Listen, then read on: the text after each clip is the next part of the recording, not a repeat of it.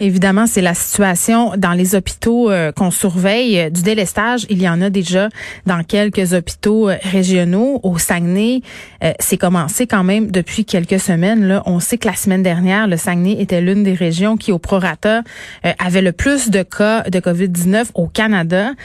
c'est quand même pas rien. Et malgré tout ça, malgré les sorties de la mairesse José Néron, malgré des sorties de la santé publique du Saguenay, il y a encore des gens qui continuent à se réunir, qui veulent rien savoir, mais elle a averti sa population, la mairesse. Elle a dit, écoutez, là, on va sévère. Là, c'est plus le temps de niaiser.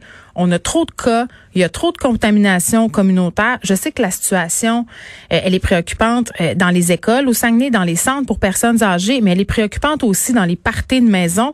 Et euh, il y a des gens qui ont vraiment essuyé les conséquences de leur geste, c'est-à-dire de défier euh, les consignes de la santé publique et de recevoir malgré tout des amis. C'est le cas d'un jeune homme qui vient du Saguenay qui a reçu deux constats d'infraction quand même assez élevés, euh, plus de 1500 dollars. Il les a reçus en moins de quatre jours. On en parle avec Nicole Gibault euh, qui est avec nous. Salut Nicole. Bonjour Geneviève. C'est quand même, tu sais, à un moment donné, quand la mairesse fait des sorties, quand la santé publique fait des sorties, quand le chef de la police dit, écoutez, là, on va sévir, on est rendu là, on a eu une approche euh, jusqu'à présent un peu éducative, c'est-à-dire on a fait de la sensibilisation, on a dit aux gens que ça serait mieux de pas se réunir parce qu'on avait énormément de cas au Saguenay. On suit ça depuis quelques semaines, les cas explosent littéralement là-bas, région qui avait été épargnée quand même lors de la première vague. Et malgré tout ça, il y a des gens qui décident de se réunir parce qu'ils sont ennuyés, parce qu'ils ont envie de voir leurs amis. Et ce jeune homme-là a fait des soupers euh, avec des amis. Dans la même semaine, les policiers se sont présentés deux fois à son domicile. Il était en train de voir des gens. Et là, les policiers se sont dit, écoutez, là, là ça va faire. On, lui a remis euh, des constats d'infraction quand même euh, assez élevés. Et si ça continue, cet homme-là pourrait faire face à des constats beaucoup plus élevés, là, pouvant aller jusqu'à 6 000 oui, mais c'est à se demander si euh, si euh, ça lui fait quelque chose. En toute honnêteté, là, euh, on se le demande. Parce que euh, tu as tellement bien fait de dire que les policiers ont eu une approche de sensibilisation. Bien sûr. Puis je pense que c'est depuis le début. On en a parlé hier dans quatre cas où partout les juges ont dit, les policiers vous ont vous ont dit, euh, vous l'ont expliqué, vous ont demandé de vous conformer. Mais qu'est-ce que ça peut prendre? J'ai aucune espèce d'idée, puis on ne souhaite pas de malheur à personne, mais malheureusement, il faudrait qu'ils se mettent dans la tête que ce qui, ce qui peuvent euh, causer comme problème, c'est pas à eux, leur petite personne, euh, que j'ai envie de dire qui se savonnent avec leur propre salive, là, mm. parce que je, je, c'est pas eux, c'est qu'est-ce qui peut arriver. Peut-être que, ben, est-ce qu'on va à ce moment-là mettre les autres, ses parents, ses oncles, ses tantes, les parents, les oncles, les tantes de quelqu'un d'autre, de sa de l'autre famille, des amis, et c'est la région la plus touchée. Je comprends la mairesse. Je, je comprends son impatience, puis son. On est exacerbé par ces gens-là qui ne veulent pas, malheureusement. Mais ben, regarde. Mais c'est jamais euh, moi. C'est jamais moi. Puis tantôt, euh, j'ai trouvé ça bien que François Legault dise, écoutez là, même si vous êtes jeune, vous pouvez avoir des conséquences sérieuses euh, du fait d'avoir euh, d'attraper la COVID-19, des conséquences cardiaques, des dommages cérébraux à long terme. Donc c'est pas du naisage, pas une petite grippe, mais ces gens-là, c'est tout le temps la logique de ça arrive, ça arrivera pas à moi. Tu sais, ça arrive toujours aux autres. Et tu as très bien dit le mot moi. Moi, je... moi. Ça m'arrivera pas à moi.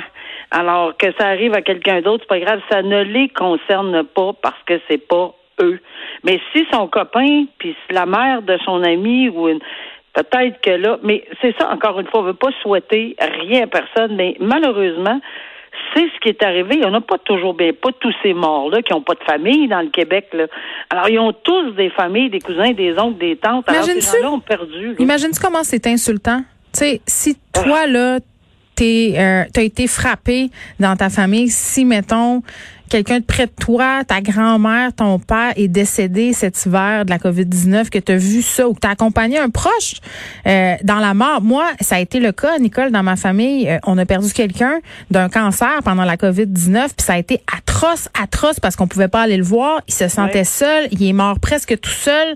Tu sais, euh, quand on regarde ça aller, puis qu'on regarde des gens qui ont des comportements comme ça absolument irresponsables et égoïstes, tu dis, tu sais, il y a des gens qui souffrent à côté. Est-ce que ces personnes-là mesurent la souffrance de ces familles-là? Ben, d'après moi, absolument pas. Le terme est égoïste. Mais malheureusement, ça fait depuis, je sais pas combien de semaines et de mois qu'on s'en parle pratiquement tous les deux jours. Il y a des cas, qu'il y a des constats d'infraction. Ça semble pas les arrêter. C'est le je me moi, c'est l'égoïsme. Ça valait 5000 euh, pièces son souper? J'espère qu'il va se poser la question. moi aussi, je le souhaite énormément. J'ai vraiment aucune pitié pour le, mm. cette personne-là qui a reçu toutes ces, ces infractions-là. Un autre cas euh, où dans un procès, on invoque des questions de santé mentale, la déficience intellectuelle euh, d'un jeune autiste qui a tué sa mère à coups de couteau parce qu'elle lui aurait enlevé son iPod. Euh, peut-elle expliquer ce geste-là? Puis je trouve ça tellement délicat quand on présente des cas comme ça parce qu'évidemment, on veut pas dire que les gens qui sont aux prises avec un trouble du spectre de l'autisme, inévitablement sont des personnes violentes. C'est vraiment pas ça. Mais dans le cas de ce jeune homme-là, euh, on invoque, si on veut, euh, le fait qu'il soit dans le spectre de l'autisme pour dire, écoutez, ça se pourrait que ce soit ce trouble-là qui l'ait amené à agir comme ça. Oui, mais dans ce dossier-là, on va on va faire un petit survol, si je me le permets. C'est un dossier où, euh, d'abord, c'est devant le tribunal de la jeunesse. Euh, pourquoi? Parce que euh, cette personne-là, qui, de toute évidence, quand on le mentionne dans les médias, porte pas le nom, on peut pas le, nommer, on le mhm. connaît pas, parce qu'on n'a pas le droit. Il est mineur, il était mineur au moment de, du meurtre de sa mère. Euh, et c'est la loi sur les sur le système de justice pénale pour adolescents qui s'applique. Alors, c'est devant le tribunal de la jeunesse, mais ici, c'est la même chose. Là. On est on est prêt avec une personne, il n'y a pas juste avec le spectre de l'autisme, on dit qu'il y a d'autres choses, il y a une déficience des genres intellectuels, autre chose. C'est un amalgame de de de, de faits surtout que des experts ont. Oui, mais c'est intéressant euh, ce que tu soulèves, Nicole, parce que euh, l'accusé aurait un âge mental euh, entre 9 et 10 ans et un jeune de moins de 12 ans ne peut pas être accusé d'avoir commis une infraction parce qu'avant cet âge, on n'est pas assez mature pour comprendre la portée de nos gestes. Alors, c'est ce qui a été plaidé, puis ce qui était bon. Alors, et là, évidemment, on a on a compris qu'il a reconnu là, c'est lui. Là, il n'y a pas de il y a pas de doute là que qu'il l'a fait, etc. Mais est-ce qu'il peut être déclaré? Puis ici, là, on est exactement dans un cas où on, on entend, on a entendu à maintes reprises, mm. euh, est-ce qu'il est responsable, criminellement responsable? L'article 16, ça peut s'appliquer au tribunal de la jeunesse, mais évidemment, c'est des experts qui ont témoigné. La couronne euh, dit je, dur comme fer que non à cause de ses experts à lui et à cause de l'attitude qu'il a eue. Il est totalement conscient de ce qu'il a fait. Il est totalement conscient qu'il a assassiné, qu'il a fait du mal à sa mère, donc il devrait être trouvé coupable. Non, mais il le sait, mais au moment, au moment de le faire, je veux dire, c'est ça, c'est ça, c'est ça qu'il faut trancher là.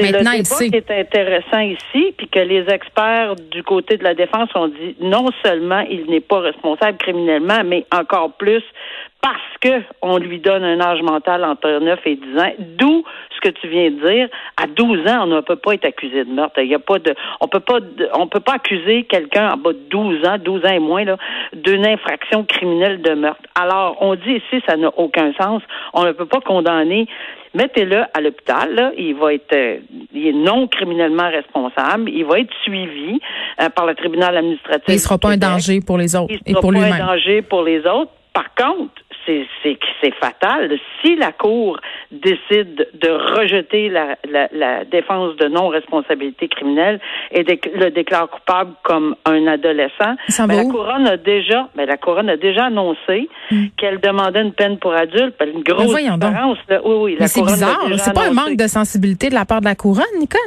Ben, moi, je vais te dire que je suis, on est, honnêtement, là, Geneviève, ni, ni l'une ni l'autre placée, parce qu'on ne sait pas, ce que exactement les experts ont dit là.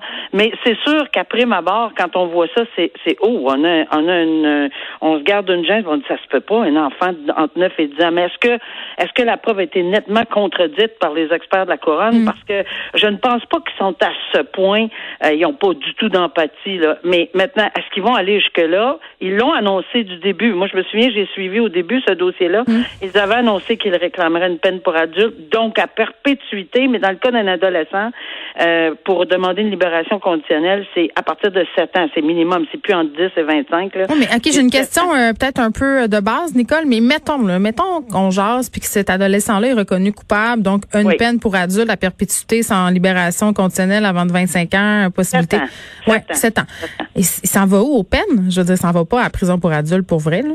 Ah non, il va s'en aller à la prison pour adulte parce que là, hein? probablement qu'il est en adulte. Il est adulte Maintenant, aujourd'hui. Je, pense que oui. Fait qu'il s'en va à prison pour adulte. Oui, alors que dans il, sera allé dans écoute là, je, je, connais pas l'âge où il est rendu, c'est difficile, on n'a pas tous ce détails. OK, mais mettons s'il avait eu 16 ans, qu'est-ce qu'on fait? Est-ce qu'on envoie dans des prisons jeunesse ou en ben, souvent, euh, dépendant de la peine, ils peuvent le faire en centre jeunesse. Mais c'est pas tout le temps euh, très, très clair euh, à savoir où ils vont poursuivre leur peine parce qu'évidemment, c'est un gros, gros problème d'envoyer mm. un adolescent à 16 ans et l'envoyer dans un pénitencier, euh, il va falloir que ben, un, c'est dangereux euh, et deux, au niveau de la réhabilitation, ça ça regarde pas tellement bien.